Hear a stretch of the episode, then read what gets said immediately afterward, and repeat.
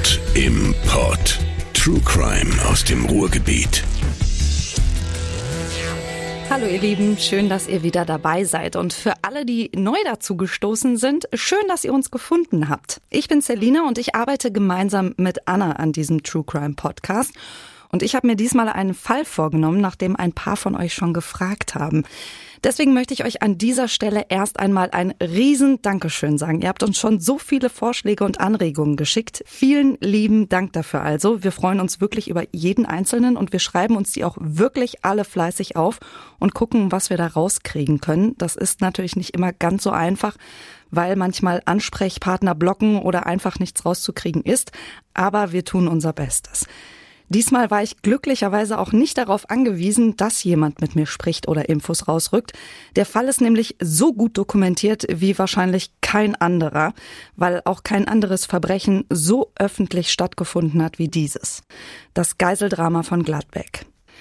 Gladbeck liegt ja im nördlichen Ruhrgebiet, also zwischen Bottrop und Gelsenkirchen. Das ist heute ein Städtchen mit 75.000 Einwohnern und auch ein Städtchen, das im August 1988 bundesweit und auch darüber hinaus Schlagzeilen gemacht hat. Damals versuchten zwei Männer, die Deutsche Bankfiliale in Gladbeck-Rennfort zu überfallen. Der Versuch entwickelte sich dann aber schnell zu einer Geiselnahme und auch zu einer totalen Irrfahrt, und zwar durch die halbe damalige Bundesrepublik Deutschland. Drei Tage lang halten sie Deutschland in Atem. Ein Horror, vor allem für die über 30 Geiseln, die sie in dieser Zeit in ihrer Gewalt haben. Das ist ein unfassbares Verbrechen, bei dem letztlich drei Menschen sterben und viele weitere schwer traumatisiert werden. Der Fall hat sich mittlerweile auch eingebrannt ins kollektive Gedächtnis und wird auch bis heute immer wieder diskutiert. Es gibt gefühlt eine Million Artikel, Dokumentationen oder Bücher darüber. Was den Fall nämlich unter anderem so außergewöhnlich macht, ist, alles passiert damals so gut wie durchgehend vor laufenden Kameras, Mikrofonen und blitzenden Fotoapparaten. Journalisten, aber auch die Polizei stehen danach, auch Jahrzehnte später noch, massiv in der Kritik für ihr Verhalten bzw. ihr Vorgehen während dieser drei Tage. Und die einen überschreiten damals Grenzen, die anderen schauen scheinbar hilflos und tatenlos zu, wie die Situation sich immer weiter zuspitzt. Wenn es um die Kritik geht, dann ist die Rede häufig von skrupellosen, sensationsgierigen Journalisten und inkompetenten Polizeibeamten. Und der Fall, der ist tatsächlich so voll von erschreckend, grotesk und bizarr anmutenden Situationen und auch dramatischen Unglücken, Zufällen und Fehlentscheidungen. Und so chaotisch, dass es im Nachhinein fast schon unwirklich scheint. Aber es ist damals bittere Realität für die Opfer des Verbrechens und ihre Angehörigen. Dieser Fall hat tatsächlich so viele erschreckende Details und Perspektiven. Bevor wir loslegen, möchte ich euch deswegen vorab schon mal eine Quelle ans Herz legen, mit der ich unter anderem auch gearbeitet habe. Das ist das Redaktionsnetzwerk Deutschland. Die Journalisten da haben eine ganze Homepage zum Geiseldrama von Gladbeck erstellt. Mit Audios, mit Bildern, mit Dokumenten, also vom Urteil, die Funkprotokolle, Lebensläufe. Da findet ihr wirklich alles. Wenn ihr also tiefer in den Fall eintauchen wollt, als wir das jetzt hier in der Folge können, dort könnt ihr starten. Ich habe euch den Link zur Seite schon mal in die Show Notes gepackt. Und noch ein Hinweis, bevor ihr euch wundert. Diesmal nenne ich tatsächlich die vollen Namen der Täter. Sie haben damals so bereitwillig Interviews gegeben, sich auch vor den Kameras präsentiert und das Rampenlicht regelrecht genossen, das ihnen die Journalisten da geboten haben, sodass sie zu öffentlichen Figuren geworden sind. Ihre Namen sind tatsächlich bis heute nirgends geschwärzt oder anonymisiert und mindestens einer von ihnen hat mittlerweile auch seinen Namen geändert. Wir bleiben also diesmal bei den vollen Namen der Täter. Was ist also passiert im Jahr 1988? Es ist der 16. August, ein gewöhnlicher Sommermorgen in Gladbeck. Der Tag soll wieder heiß und schwül werden. Die Schalter der Deutschen Bank in Gladbeck-Rennfort sind noch geschlossen. Die Filiale befindet sich im Erdgeschoss eines großen mehrstöckigen Gebäudekomplexes mit Wohnungen, Praxen und Geschäften. Hans-Jürgen Rösner, damals 31, und Dieter Degowski, 32, wollen die Filiale an diesem Morgen ausrauben. Jetzt erstmal ein paar Sätze zur Vorgeschichte der beiden, um das, was dann folgt, besser einordnen zu können. Rösner und Degowski, die beiden kennen sich schon aus Schulzeiten. Sie waren zusammen auf der Sonderschule und begehen schon früh Ladendiebstähle zusammen. Zur Tatzeit 1988 sind die beiden jeweils schon mehrfach vorbestraft, saßen schon häufig im Gefängnis wegen Diebstahls, Raubes, versuchten Raubes, Trunkenheit im Straßenverkehr und so weiter. Später werden die beiden oft als wenig intelligente Kleinkriminelle beschrieben, für die ein Bankraub und erst recht eine Geiselnahme eigentlich eine Nummer zu groß ist. Im August 1988 befürchtet Rösner, dass die Polizei verstärkt nach ihm sucht. Er ist nämlich aus einem Hafturlaub nicht zurückgekommen ins Gefängnis, sondern untergetaucht bei seiner Schwester. Jetzt will er endgültig untertauchen. Er will weg und begeht deswegen schon einige Wochen vorher immer häufiger und hemmungsloser Einbrüche und Raubüberfälle. Im Urteil des Landgerichts Essen zu der Geiselnahme später wird diese Entwicklung auch beschrieben und da heißt es dazu. Rösner rechnet mit einer baldigen Festnahme, wenn er sich weiter in Gladbeck und in der Wohnung seiner Freundin Marion Löblich aufhalten werde. Er sprach mit Degowski offen über seine Befürchtungen und entwickelte die Vorstellung, noch einen großen Raubzug zu starten, sich sodann mit der Angeklagten Löblich aus dem Ruhrgebiet abzusetzen und im Münsterland einen kleinen Bauernhof zu mieten, um dort möglicherweise einen Gebrauchtwagenhandel zu versuchen. Für Rösner war also zu diesem Zeitpunkt klar, es muss irgendwie Geld her. Bevor die beiden aber in die Deutsche Bankfiliale eindringen, haben sie erst einen anderen Versuch gestartet. Sie wollten nämlich eigentlich um ein Uhr nachts in eine Sparkassenfiliale einbrechen. Sie haben dort versucht, die Fensterläden hochzuschieben. Das war dann aber so laut, dass die Anwohner die Polizei gerufen haben. Sie haben den Versuch dann abgebrochen und ihren Plan weitergesponnen bei Bier und Tabletten.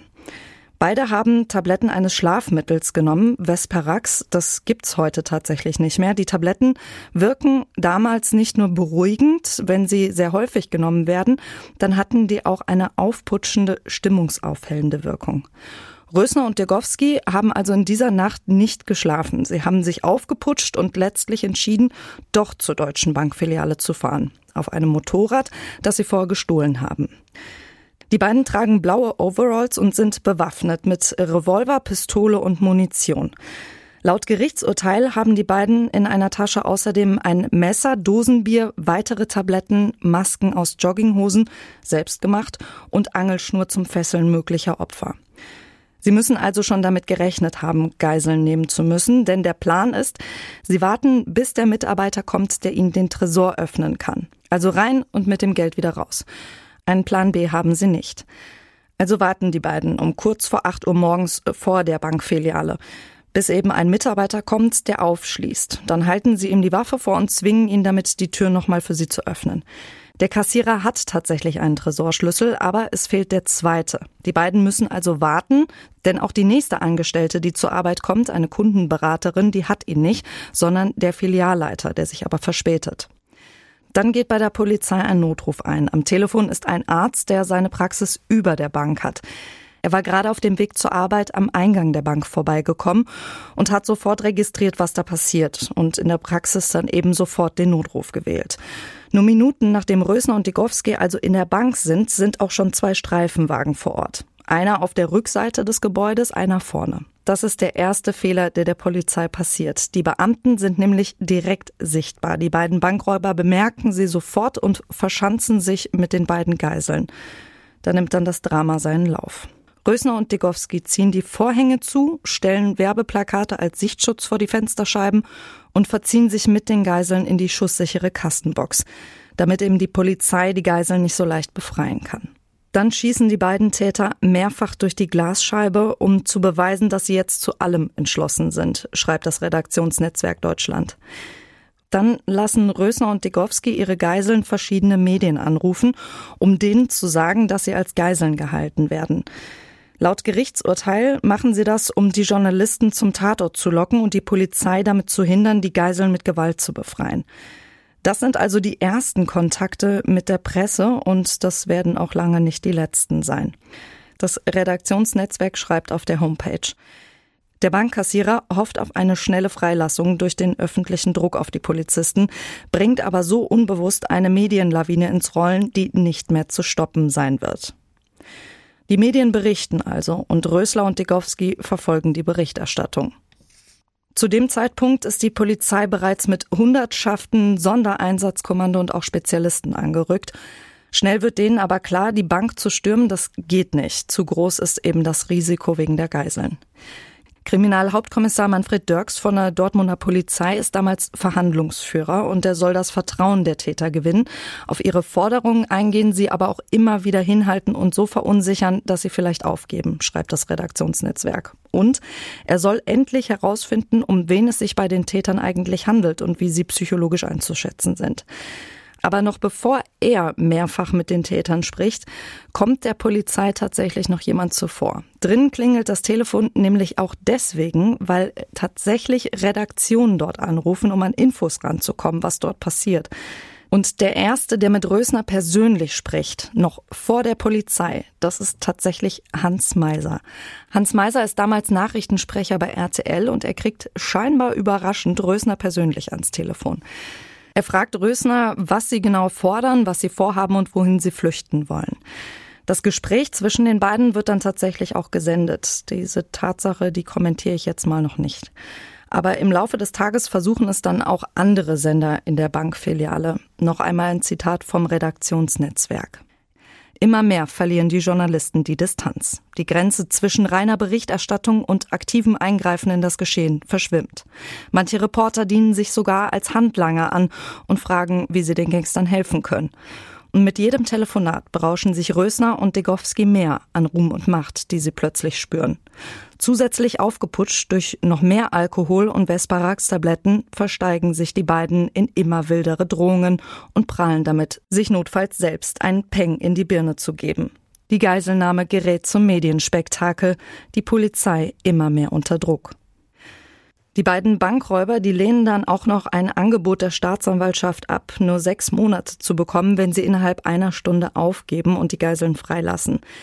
Außerdem bleibt für die Polizei bis circa 15 Uhr unklar, wer die Täter eigentlich sind. Erst Rösners Ex-Frau erkennt die Stimme und dann ist auch schnell klar, dass Digowski der andere Bankräuber sein muss. Aber in den Verhandlungen kommt die Polizei nicht weiter.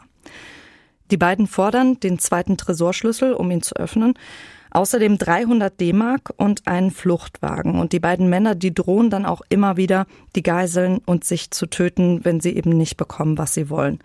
Und wie das ablaufen soll, das haben sie sich auch überlegt. Ein Polizist in Badehose soll zur Tür kommen und das Geld davor ablegen. Letztlich kommt es dann tatsächlich auch so. Die Polizei entscheidet sich für eine Strategie. Sie lassen die Täter scheinbar unbewacht ziehen, in der Hoffnung, dass die Geiseln bald freigelassen werden.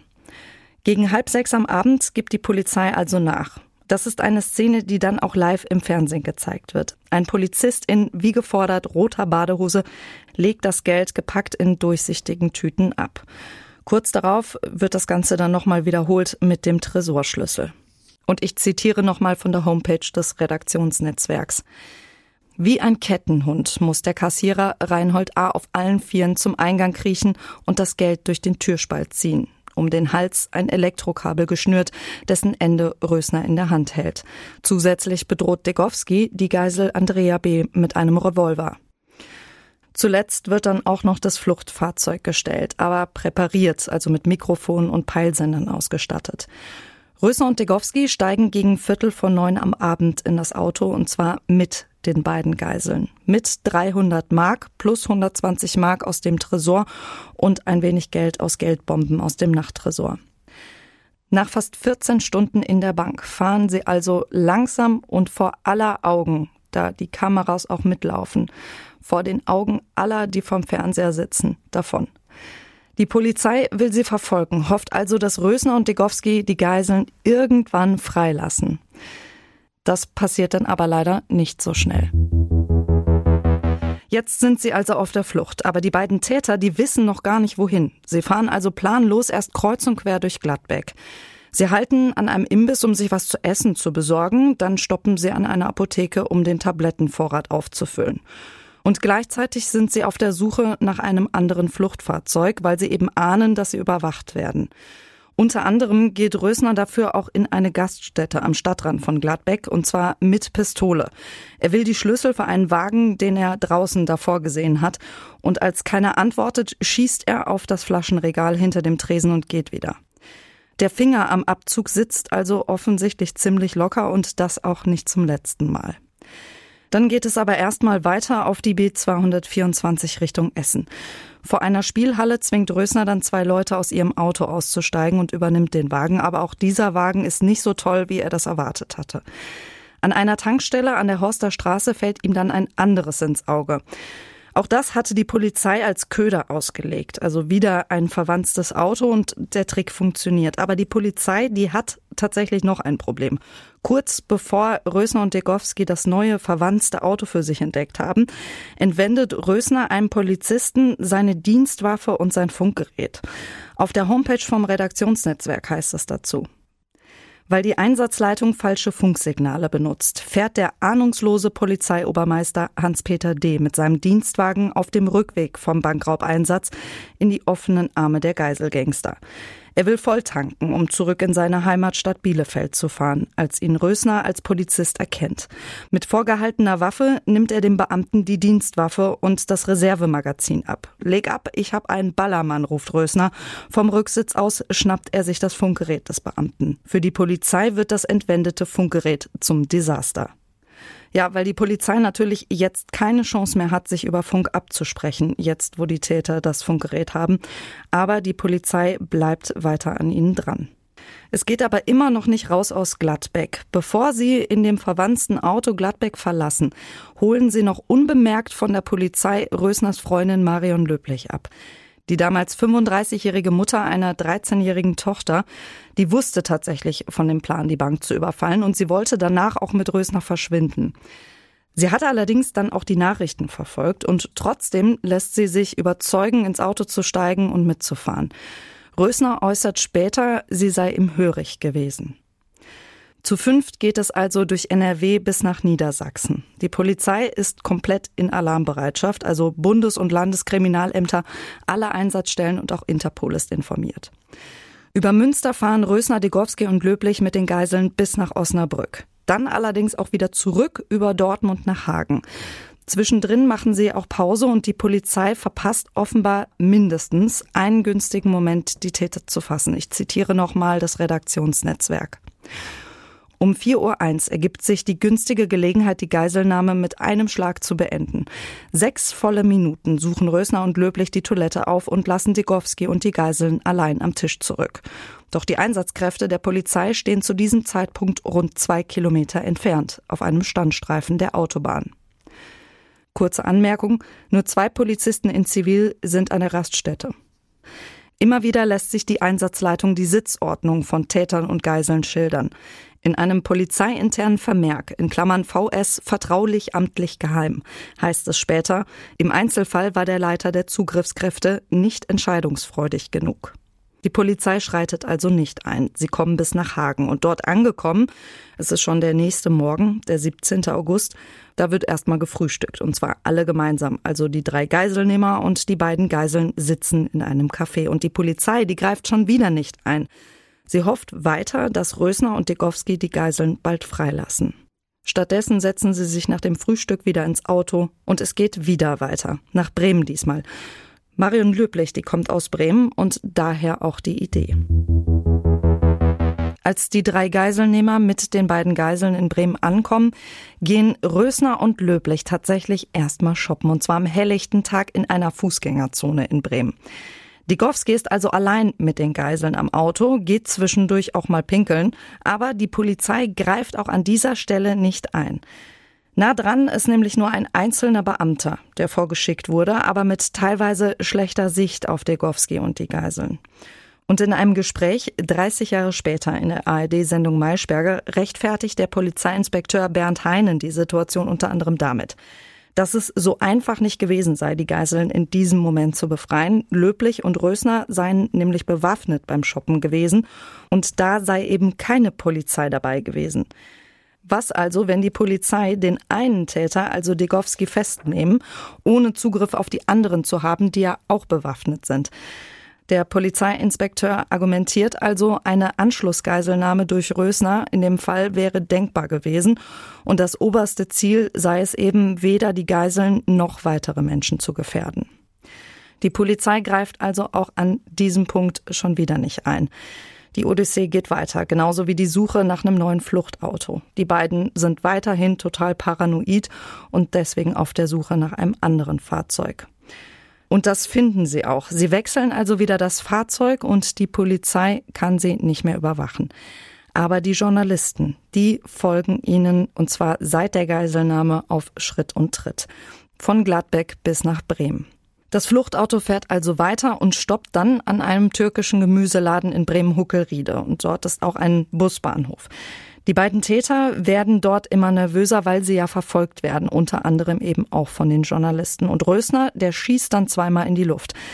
Diese Bilder werden tatsächlich auch live im Fernsehen übertragen. Und spätestens hier wird das Ganze dann vollends zu einem Medienspektakel, das dann auch irgendwann so entsetzlich bizarre Form annimmt, dass ich es auch wirklich heute noch nicht begreifen kann.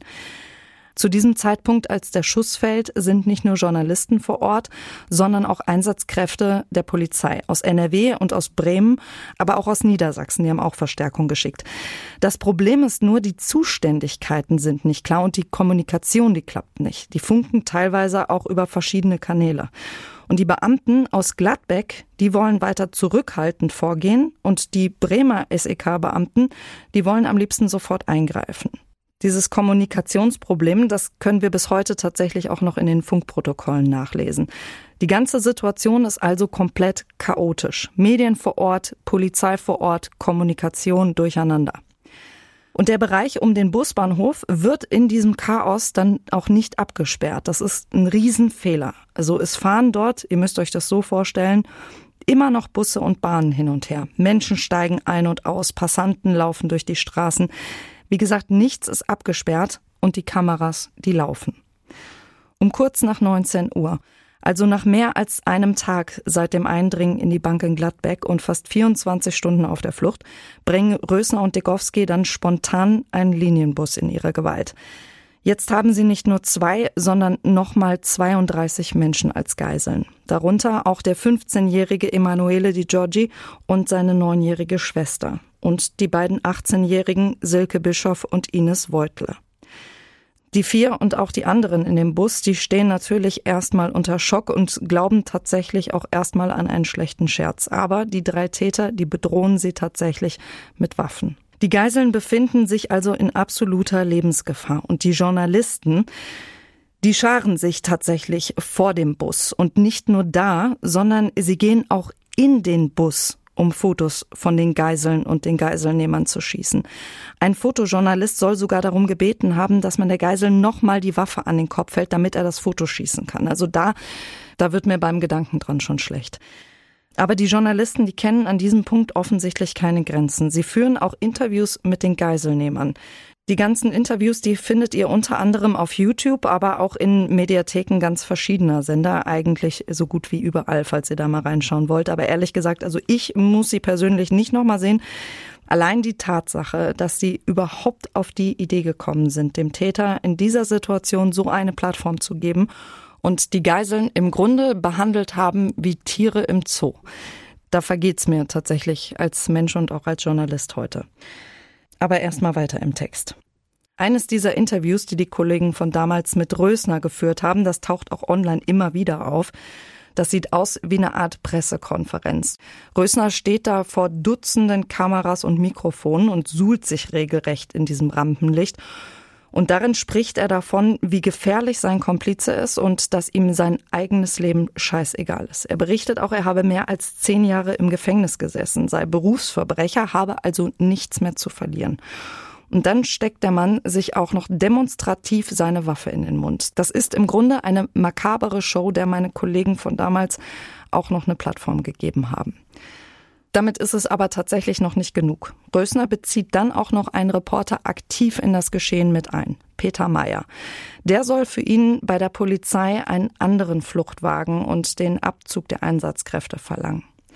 An dieser Stelle wird also noch einmal mehr eine Grenze überschritten zwischen Berichterstattung und Einmischung, aber auch dazu komme ich dann später nochmal. Klar ist, Meyer wird in diesem Moment zum Vermittler zwischen den Geiselnehmern und der Polizei. Und nicht nur einseitig, auch die Polizei nutzt das. Die bittet Meyer nämlich an seinem Wagen, den Rösner gerne haben möchte, einen Peilsender zu installieren. Aber ein anderer Journalist, der verpetzt ihn dann auch noch an Rösner. Warum, das lässt sich heute nicht mehr so genau sagen, möglicherweise um das Vertrauen des Geiselnehmers zu gewinnen. Aber dadurch hat die Polizei dann hier offenbar überhaupt keine Chance mehr. Zu viele Menschen, zu viele Journalisten im Weg. Die Beamten greifen also auch in dieser Situation wieder nicht ein. Rösner droht ja auch hier wieder Geiseln zu erschießen und unter anderem zerrt er auch die neunjährige Tatjana vor den Bus und zwar mit vorgehaltener Waffe. Um Viertel vor zehn am Abend zur Erinnerung, es ist Tag zwei der Geiselnahme. Da entscheiden Rösner und Degowski mit dem Bus weiterzufahren mit den Geiseln. Es geht diesmal auf die A1 Richtung Grundbergsee, gefolgt von Journalisten und Polizei. Auf der Strecke kommt es dann zum ersten Todesfall. Bei der Verfolgung rast ein Polizist ungebremst in eine Baustelle und stirbt.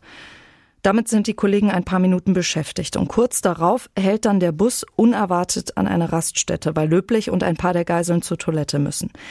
Die Raststätte ist also auch nicht abgesperrt, weil eben unerwartet. Aber die Polizeibeamten kommen dann relativ schnell dazu.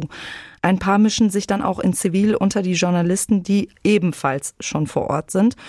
Hier an der Raststätte lassen Rösner und Dekowski dann auch die beiden Bankangestellten, die ja immer noch dabei sind, frei. Das machen sie aber nicht nur so, sondern im Austausch. Und zwar wollen sie dafür zwei Journalisten. Einer davon ist Peter Meyer, der ja schon zwischen der Polizei und den Geiselnehmern vermitteln wollte. Der soll jetzt eben unter anderem mit einsteigen. Außerdem tritt Degowski mit Silke Bischoff diesmal wieder vor laufende Kameras. Und die Kollegen von damals, die führen tatsächlich dann nicht nur ein Interview mit dem Geiselnehmer, sondern auch mit der Geisel. Und zwar während sie von Degowski eine Waffe vorgehalten bekommt. Und sie fragen dann Silke Bischoff allen Ernstes auch noch, wie es ihr mit der Waffe am Hals geht. Gegen 11 Uhr am Abend passiert dann die wahrscheinlich größte Polizeipanne in diesem Fall, und zwar eine mit tödlichen Folgen. Der Polizeifunk hakt ja. Die Beamten, die an der Toilette der Raststätte Löblich entdecken und ein Gruppenführer, die entscheiden, Löblich festzunehmen. Warum sie das tun, ist unklar. Aber Fakt ist, es ist ein Fehler. Rösner checkt nämlich, was passiert sein muss, als Löblich nicht mehr zum Bus zurückkommt. Jetzt soll Meier für ihn herausfinden, was passiert ist. Und als Rösner dann von der Festnahme Löblichs erfährt, wird er wütend und droht auch damit, Tatjana zu erschießen, wenn Löblich nicht wieder freigelassen wird. Die beiden Geiselnehmer werden dann immer nervöser und ungehaltener. Wenn Marion nicht innerhalb von fünf Minuten zurückkommt, dann werden sie Geiseln erschießen. Und dann wird es richtig brenzlig. Denn das Problem ist, der Funk ist aus. Die Beamten haben ihn ausgeschaltet nach der Festnahme Löblichs. Löblich wurde von den Beamten ein Stück weiter vom Bus weggebracht. Und es gibt noch ein Problem. Die Handschellen lassen sich nicht schnell genug öffnen. Der Schlüssel bricht ab, heißt es in Medienberichten. Und dann dauert es einfach viel zu lang. Rösner und Degowski, die haben ja gedroht, dass sie jemanden töten werden und haben jetzt das Gefühl, glaubwürdig bleiben zu müssen. Also nimmt Degowski seine Waffe und zielt spontan auf Emanuele De Giorgi, der seine Schwester versucht zu beschützen, und drückt ab. Danach bedroht Degowski auch noch Peter Meyer, der soll der Nächste sein. Und in dem Moment kommt Löblich zurück. Nur viel zu spät für den 15-Jährigen, der am Kopf getroffen wurde. Ines Weutle bringt ihn noch vor die Tür und übergibt ihn an Meyer. Ein Notarzt ist nicht vor Ort.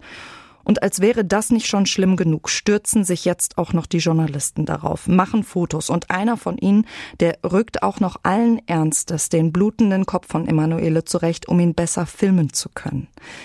Das muss ich jetzt wirklich nicht mehr kommentieren, oder? Kurz darauf ist der Bus dann wieder unterwegs, mit allen Geiseln, Richtung Holland diesmal, und alle Nerven liegen blank. Rösner schießt jetzt auf alles, er fühlt sich verfolgt. Und das stimmt ja auch, also die Journalisten, die jagen ihnen weiter nach. Tag drei bricht schon an und am frühen Morgen fährt der Bus über die niederländische Grenze. Er bleibt auf einem Grünstreifen am Waldrand an einer Landstraße stehen. Und die beiden Geiselnehmer, die verhandeln dort mit der niederländischen Polizei. Von ihnen bekommen sie dann ein neues Fluchtfahrzeug. Gestellt hat das allerdings die deutsche Polizei. Der Wagen ist also wieder verwanzt und hat auch eine Abschaltautomatik für den Motor, die mit einer Fernbedienung funktioniert. Für dieses Auto müssen sie im Gegenzug aber die Geiseln freilassen. Rösner und Degowski lassen sich auf den Tausch ein. Nur Silke Bischoff, die soll bei ihnen bleiben. Ines Weutle, die Freundin von Silke Bischoff, die bleibt dann auch, weil sie ihre Freundin Silke nicht alleine lassen will. Sie packen also die Sachen um, also das Essen und das Geld, das sie gestohlen haben. Und beim Umpacken kommt es dann zu einem Unfall. Aus Rösners Waffe löst sich ein Schuss und trifft löblich am Oberschenkel. Es ist ein Durchschuss, der dann auch noch den Busfahrer an der Hand erwischt und verletzt. Digowski erschreckt so sehr, dass er auch losschießt, und zwar Richtung Waldstück neben der Straße, in dem sich niederländische Polizisten versteckt haben. Es kommt daraufhin zu einem Schusswechsel, bei dem aber niemand weiteres verletzt wird. Es steigen also alle in den Wagen. Rösner, Degowski, Löblich, Silke Bischof und Ines Voigtler. Und es geht weiter. Wieder über die Grenze Richtung Wuppertal. Bis Rösner spontan auf die Idee kommt, dass er nach Köln will. Rösner möchte unbedingt den Dom sehen und erinnert sich an eine Geschichte. Und zwar über einen Geiselnehmer, dem es gelungen sein soll, der Polizei im Gewirr der dichten Kölner Altstadtgassen zu entkommen, schreibt das Redaktionsnetzwerk.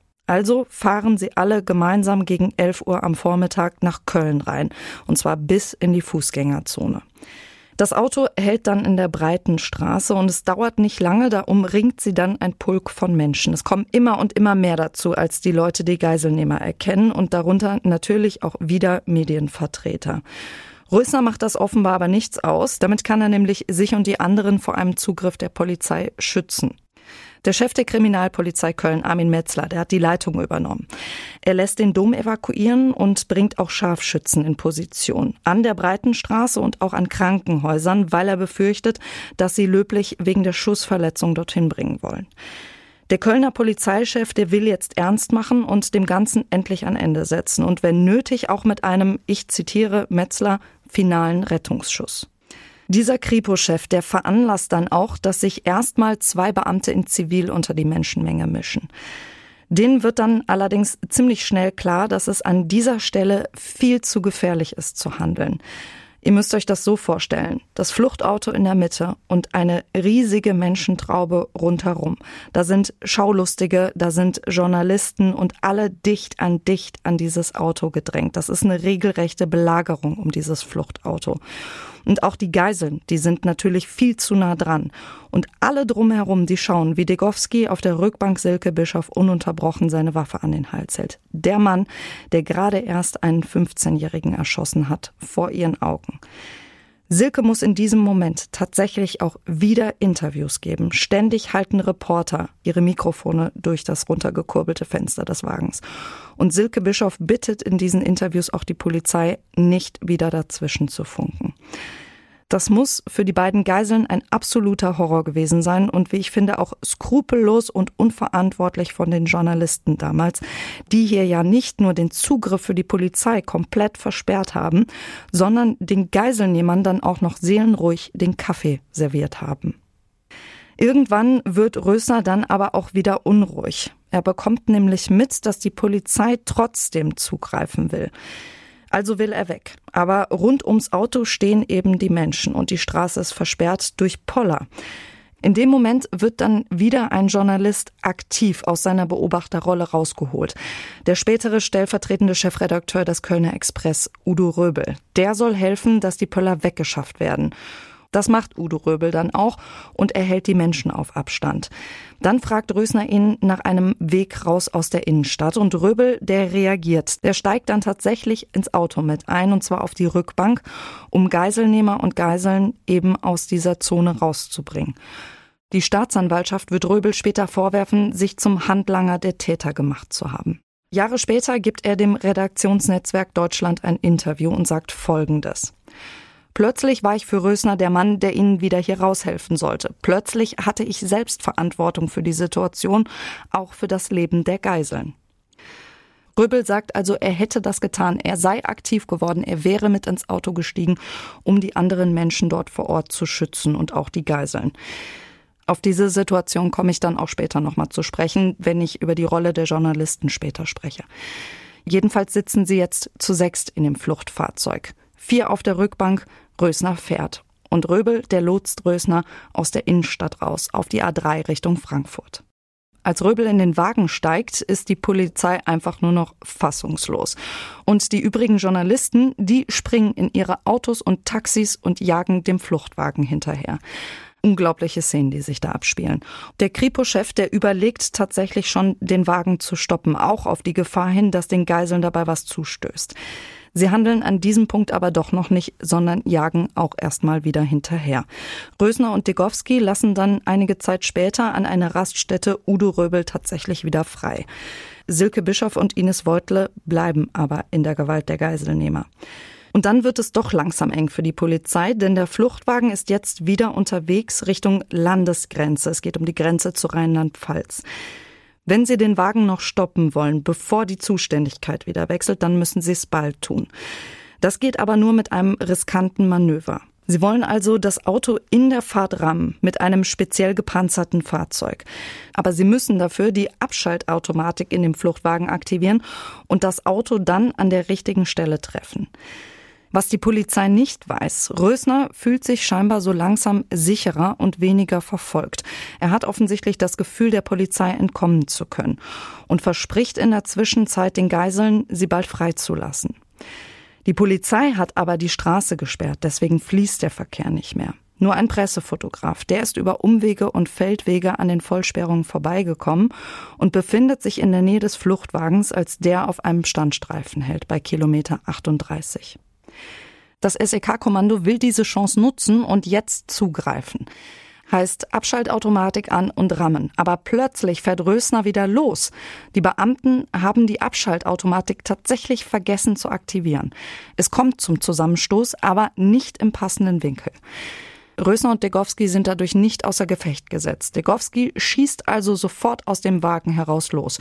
Blendgranaten fliegen, etliche Schüsse werden abgegeben. Das Redaktionsnetzwerk schreibt dazu, die meisten Projektile werden später in der dicken Verschalung des Täter-BMW gefunden, aufgefangen von den Stahlstreben der Türverkleidung, den Motoren der elektrischen Fensterheber oder den dicken Geldbündeln im Kofferraum. Aber ein Splitter einer Kugel, der verletzt Ines Weutle, die ja auch noch im Wagen sitzt, leicht am Rücken. Und Löblich, die benutzt Silke Bischof als Schutzschild in diesem Chaos. Löblich fordert Rösner auf, ihr auch noch die Waffe an den Kopf zu halten. Das Mädchen schreit und fleht um ihr Leben. Und sie ruft ihrer Freundin Ines noch zu, dass die sich in Sicherheit bringen soll, raus aus dem Wagen. Und Weutle lässt sich dann nach kurzem Zögern doch in den Graben hinter dem Auto fallen. Die Polizei feuert weiter. Insgesamt 62 Schüsse werden in wenigen Minuten abgegeben und eine Kugel davon trifft Rösner in der Leistengegend.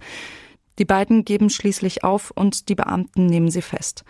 Da ist es kurz vor zwei Uhr am Mittag, am 18. August 1988.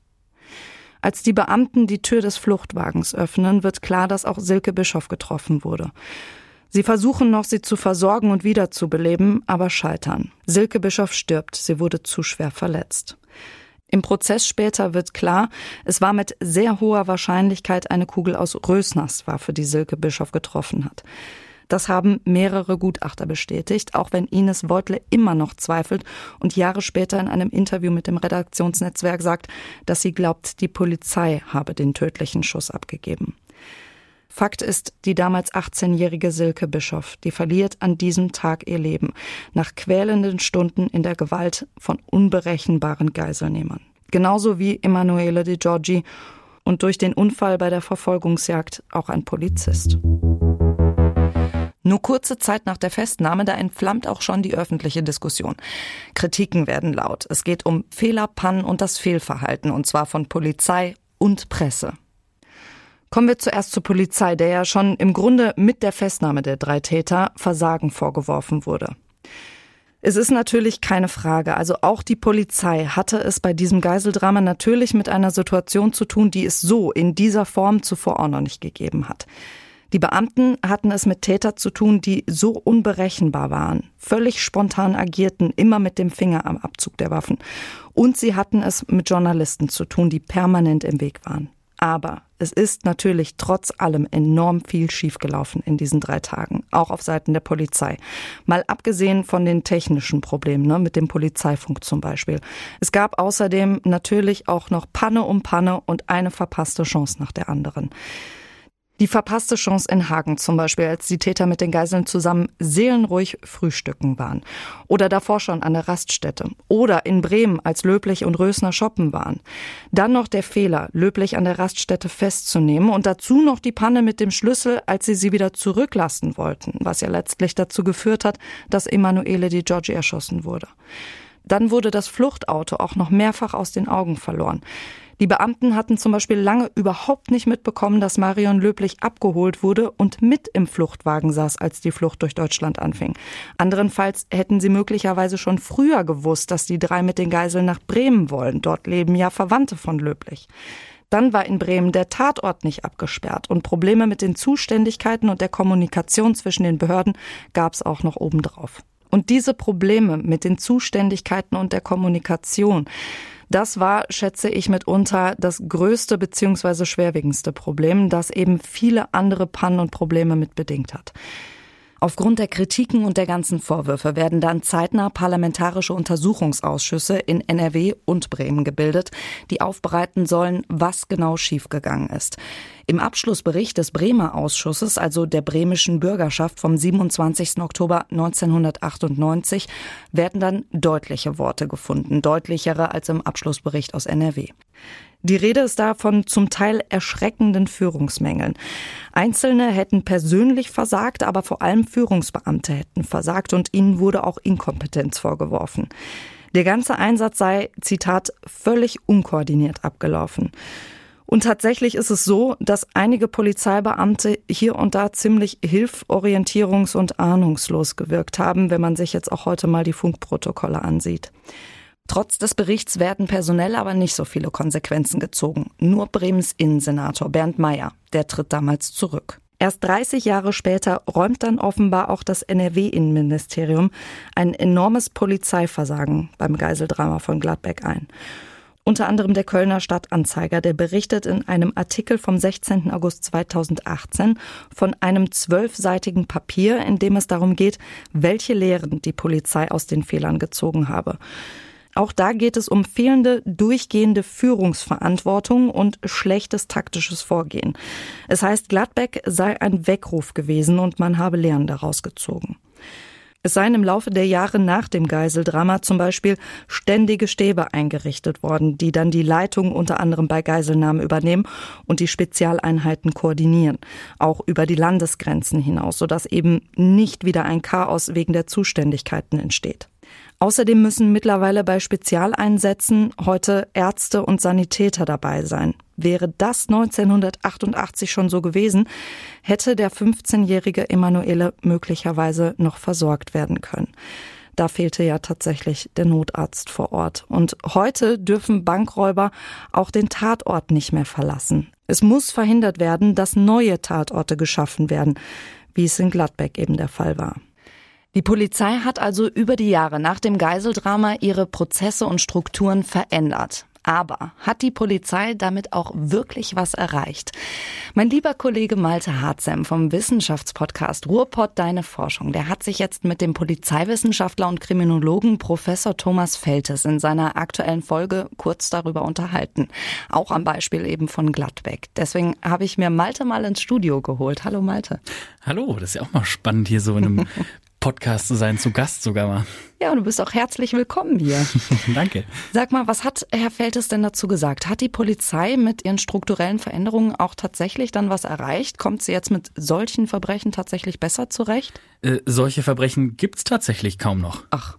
Ja, äh, weil es inzwischen einfachere Wege für Verbrecher gibt, an Geld zu kommen, mhm. als sich halt Geiseln zu nehmen. Professor Feltes sagt, Geiselnahmen werden immer seltener, aber ja, wenn es mal zu einer Geiselnahme kommt, kann die Polizei heute tatsächlich besser damit umgehen. Okay. In Gladbeck war ja vor allem die Verhandlungsstrategie ein Problem, mhm. wenn man überhaupt von Strategie sprechen kann.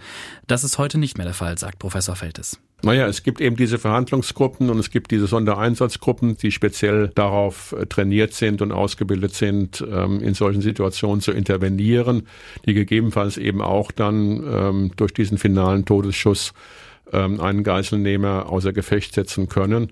Und man hat im Grunde genommen eben auch daraus gelernt, dass die ganze Technik, die ganze Überwachungstechnik, wie ich so einen Einsatz führe, dass man das optimieren muss und optimieren kann. Und da hat sich die Polizei tatsächlich als lernende Organisation erwiesen. Es hat sich also einiges bei der Polizei verändert nach Gladbeck. Mhm. Auch ein wichtiger Punkt. Heute sperrt man ja Tatorte auch ab. So kommen Unbeteiligte nicht mehr in Gefahr. Und auch Reporter kommen gar nicht erst in Versuchung, sich so derartig daneben zu benehmen. Ja, und genau das ist natürlich was, worüber wir gleich noch sprechen werden. Das Fehlverhalten der Journalisten damals.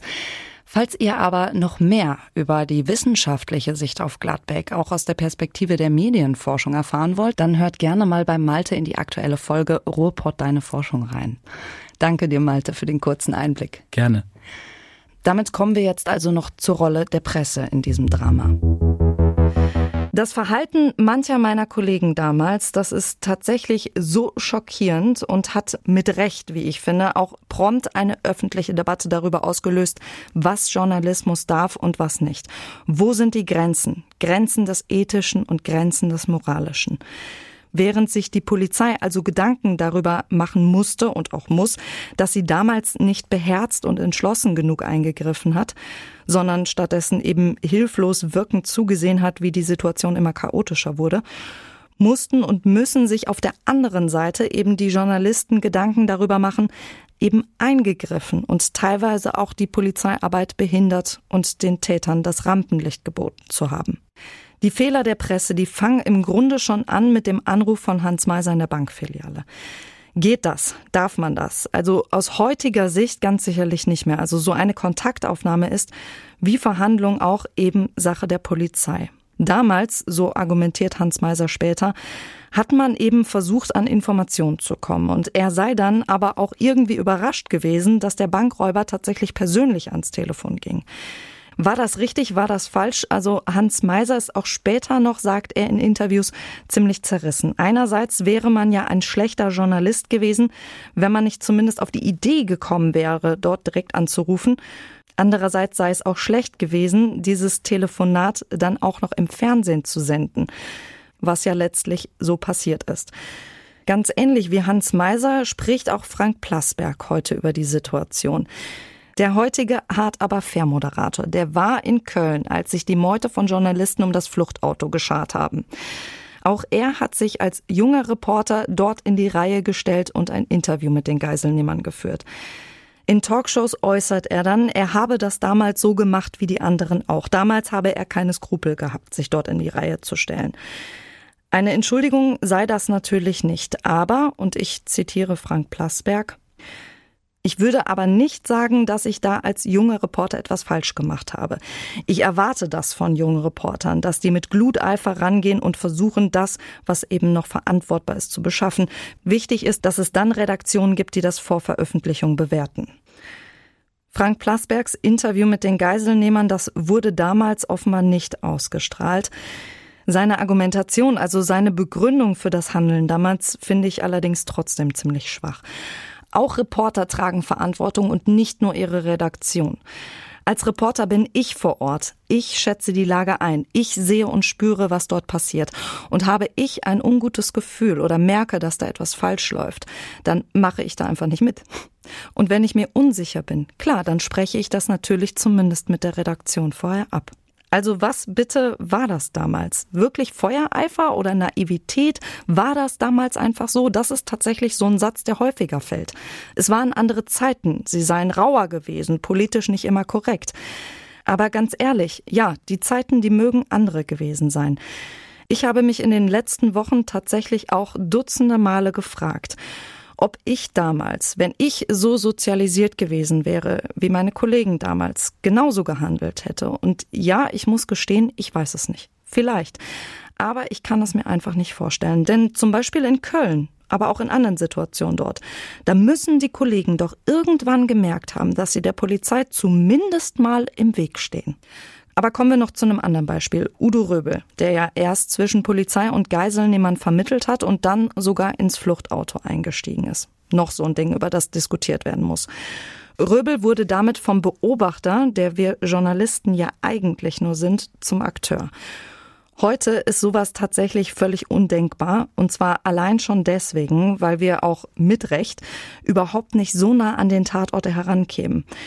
Aber damals, da waren die Tatorte in Bremen und ja auch in Köln überhaupt nicht abgesperrt. Die ganze Meute an sensationsgierigen Journalisten und darüber hinaus auch Schaulustigen, die haben diese Chance natürlich genutzt. Und das täten sie vielleicht auch heute noch. Es gibt ja tatsächlich genügend Menschen, auch heute, die an Tatorten und Unfallorten direkt ihr Handy zücken. Das ist bitter. Und Röbel, der hat in dem Moment eben auch agiert. Später guckt er tatsächlich auch selbstkritisch auf die Situation. Offenbar hat ihn auch ein schlechtes Gewissen geplagt, mal abgesehen davon, dass er sich ja auch selbst in Gefahr gebracht hat. Dem Redaktionsnetzwerk Deutschland, für das er übrigens heute auch arbeitet, dem gibt er Jahrzehnte später ein Interview und sagt Folgendes. Was ich mir am meisten vorwerfe, ist, dass ich hinterher versucht habe, in einem Artikel die letzten Minuten, die letzte Fahrt der Silke Bischof exklusiv und voyeuristisch auszuschlachten. Diesen Vorwurf macht er sich aber nicht sofort. Er habe die Kritik erst nicht verstanden, sagt er. Ich habe doch alles versucht, um den Geiseln zu helfen, so war meine Empfindung. In Phase 2 begann ich einzusehen, dass die Kritik an uns Journalisten insgesamt berechtigt war.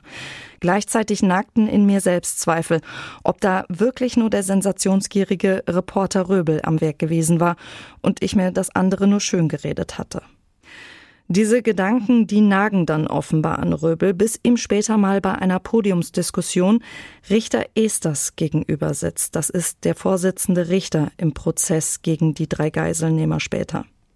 Als ich begann, mich selbstkritisch zu äußern, fiel der mir plötzlich ins Wort. Das ehrt Sie, Herr Röbel, sagte er zu mir. Aber in meinen Augen haben Sie damals ein Blutbad verhindert. Wenn Sie die Situation nicht beruhigt hätten, indem Sie die Gangster aus der Falle lotsten, in der sie saßen, wäre eine Katastrophe wohl unvermeidbar gewesen. Seitdem bin ich mit mir versöhnt. Das ist tatsächlich auch das Einzige, was ich nachvollziehbar finde. Röbel scheint tatsächlich im Affekt eingestiegen zu sein, um diese brenzliche Situation zu lösen. Fakt ist aber, wir Journalisten sollten erst gar nicht in so eine Situation und so nah an einen Tatort kommen, um so reagieren zu müssen. Aber die Höhe bei all diesen Szenen war ja, finde ich persönlich, also nicht nur, dass meine Kollegen damals den Tätern eine Plattform gegeben haben, sich zu präsentieren und aufzuspielen und die Sender, die ja die Möglichkeit gehabt hätten, da einen Riegel vorzuschieben, genau das eben nicht getan haben, sondern das Abscheulichste ist doch, dass ein paar von ihnen auch noch die Opfer dieser Tat regelrecht zur Schau gestellt haben. Sie haben Fotos von Geiseln gemacht, als wären die irgendwelche Objekte. Und sie haben ihnen in Momenten der puren Angst ums eigene Leben auch noch die Mikrofone unter die Nase gehalten. Und damit noch gar nicht genug. Einzelne von ihnen haben dann auch noch Verletzte zurechtgerückt, um das perfekte Foto zu schießen. Also es tut mir leid, aber das ist absolut skrupellos. Ein Verhalten frei von jeglicher Empathie für die Opfer und ihre Angehörigen. Und auch wenn die Zeiten und Regeln damals andere waren, auch wenn Adrenalin und Neugier einen antreiben, diese ethisch-moralische Grenzüberschreitung, die kann ich mir beim besten Willen nicht erklären.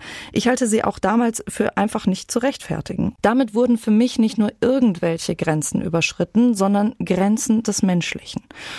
Und das hat glücklicherweise dann auch der Deutsche Presserat zumindest ähnlich gesehen. Einen Monat nach dem Geiseldrama ändert der Deutsche Presserat den Pressekodex ab, den es zu der Zeit ja schon gibt. Es wird dem Punkt 11.2 Berichterstattung über Gewalttaten etwas hinzugefügt. Seitdem heißt es da. Bei der Berichterstattung über Gewalttaten, auch angedrohte, wägt die Presse das Informationsinteresse der Öffentlichkeit gegen die Interessen der Opfer und Betroffenen sorgsam ab. Sie berichtet über diese Vorgänge unabhängig und authentisch, lässt sich dabei aber nicht zum Werkzeug von Verbrechern machen. Sie unternimmt keine eigenmächtigen Vermittlungsversuche zwischen Verbrechern und Polizei. Und es gibt hier noch einen Zusatz. Interviews mit den Tätern während des Tatgeschehens darf es nicht geben. Der Pressekodex, der ist ja ein Leitfaden für uns Journalisten, der auch vorgibt, dass wir Täter und Straftaten nicht heroisieren, rechtfertigen oder verharmlosen und Opfer und ihre Angehörigen zu schützen sind.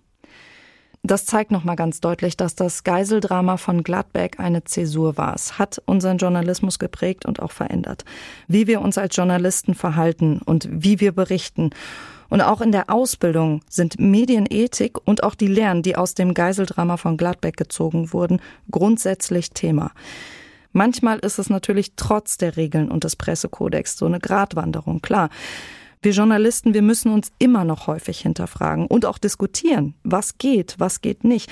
Aber die Grundsätze und der Rahmen, in dem wir uns bewegen, der ist tatsächlich seit Gladbeck zumindest konkreter geworden. Konsequenzen hatte das Verbrechen dann natürlich auch für die Täter. Auch der Prozess, der 1989 beginnt, der steht unter medialer Beobachtung wie kaum ein anderer. Ganz Deutschland richtet den Blick nach Essen. Dort werden am Landgericht über 100 Verhandlungstage abgehalten. Der Vorsitzende Richter Rudolf Esters, der steht enorm unter Druck. Ihm dürfen einfach keine Fehler passieren.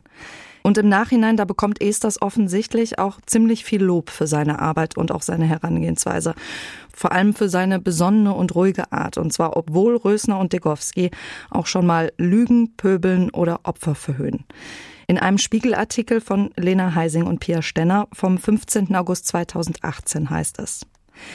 Bei Esthers Riss im Prozess trotzdem nie der Geduldsfaden. Das ist Gewöhnung, das ist Professionalität. Die Gefühle hatte ich zwar, aber das konnte und musste ich abschalten. Im Gericht bin ich als Vertreter des Staates da und nicht persönlich. Wie das geht bei so einem brutalen Fall. Ich habe gelernt, dass ich Leute nicht dafür bestrafen kann, dass sie vielleicht schlechte Menschen sind, sondern weil sie etwas getan haben, das schlecht ist. So arbeitet sich Esters akribisch und möglichst objektiv durch die Beweise.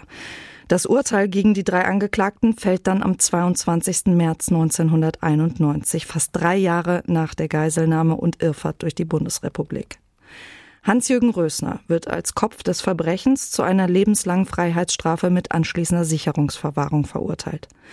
Allerdings wird er nicht wegen Mordes verurteilt, weil sich die Kugel aus seinem Revolver, die Silke Bischof getötet hat, auch versehentlich gelöst haben könnte. Daher die Verurteilung nur wegen Menschenraubes mit Todesfolge, versuchten Mordes, Geiselnahme, schweren Raubes und versuchten Raubes. Im Urteil heißt es juristisch korrekt.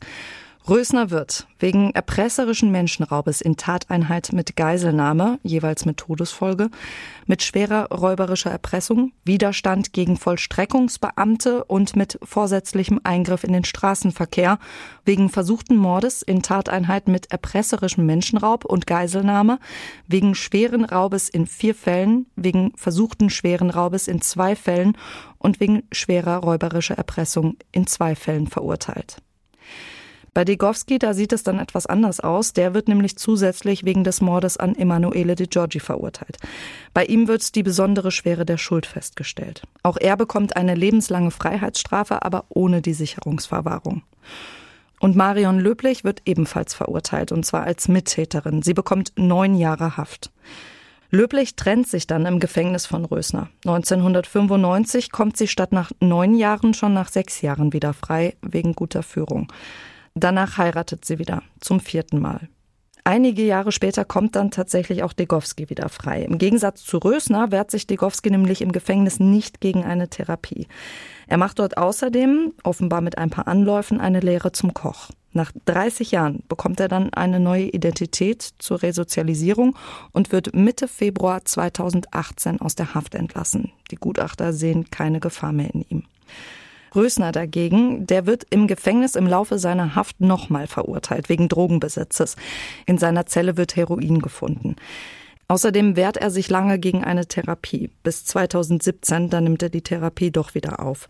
Trotzdem sitzt Rösner auch heute noch in Haft. Das hat mir das Landgericht Aachen bestätigt. Das ist mittlerweile für die Strafvollstreckung zuständig. Ob und wann Rösner aus der Sicherheitsverwahrung rauskommt, das müssen Gutachter entscheiden.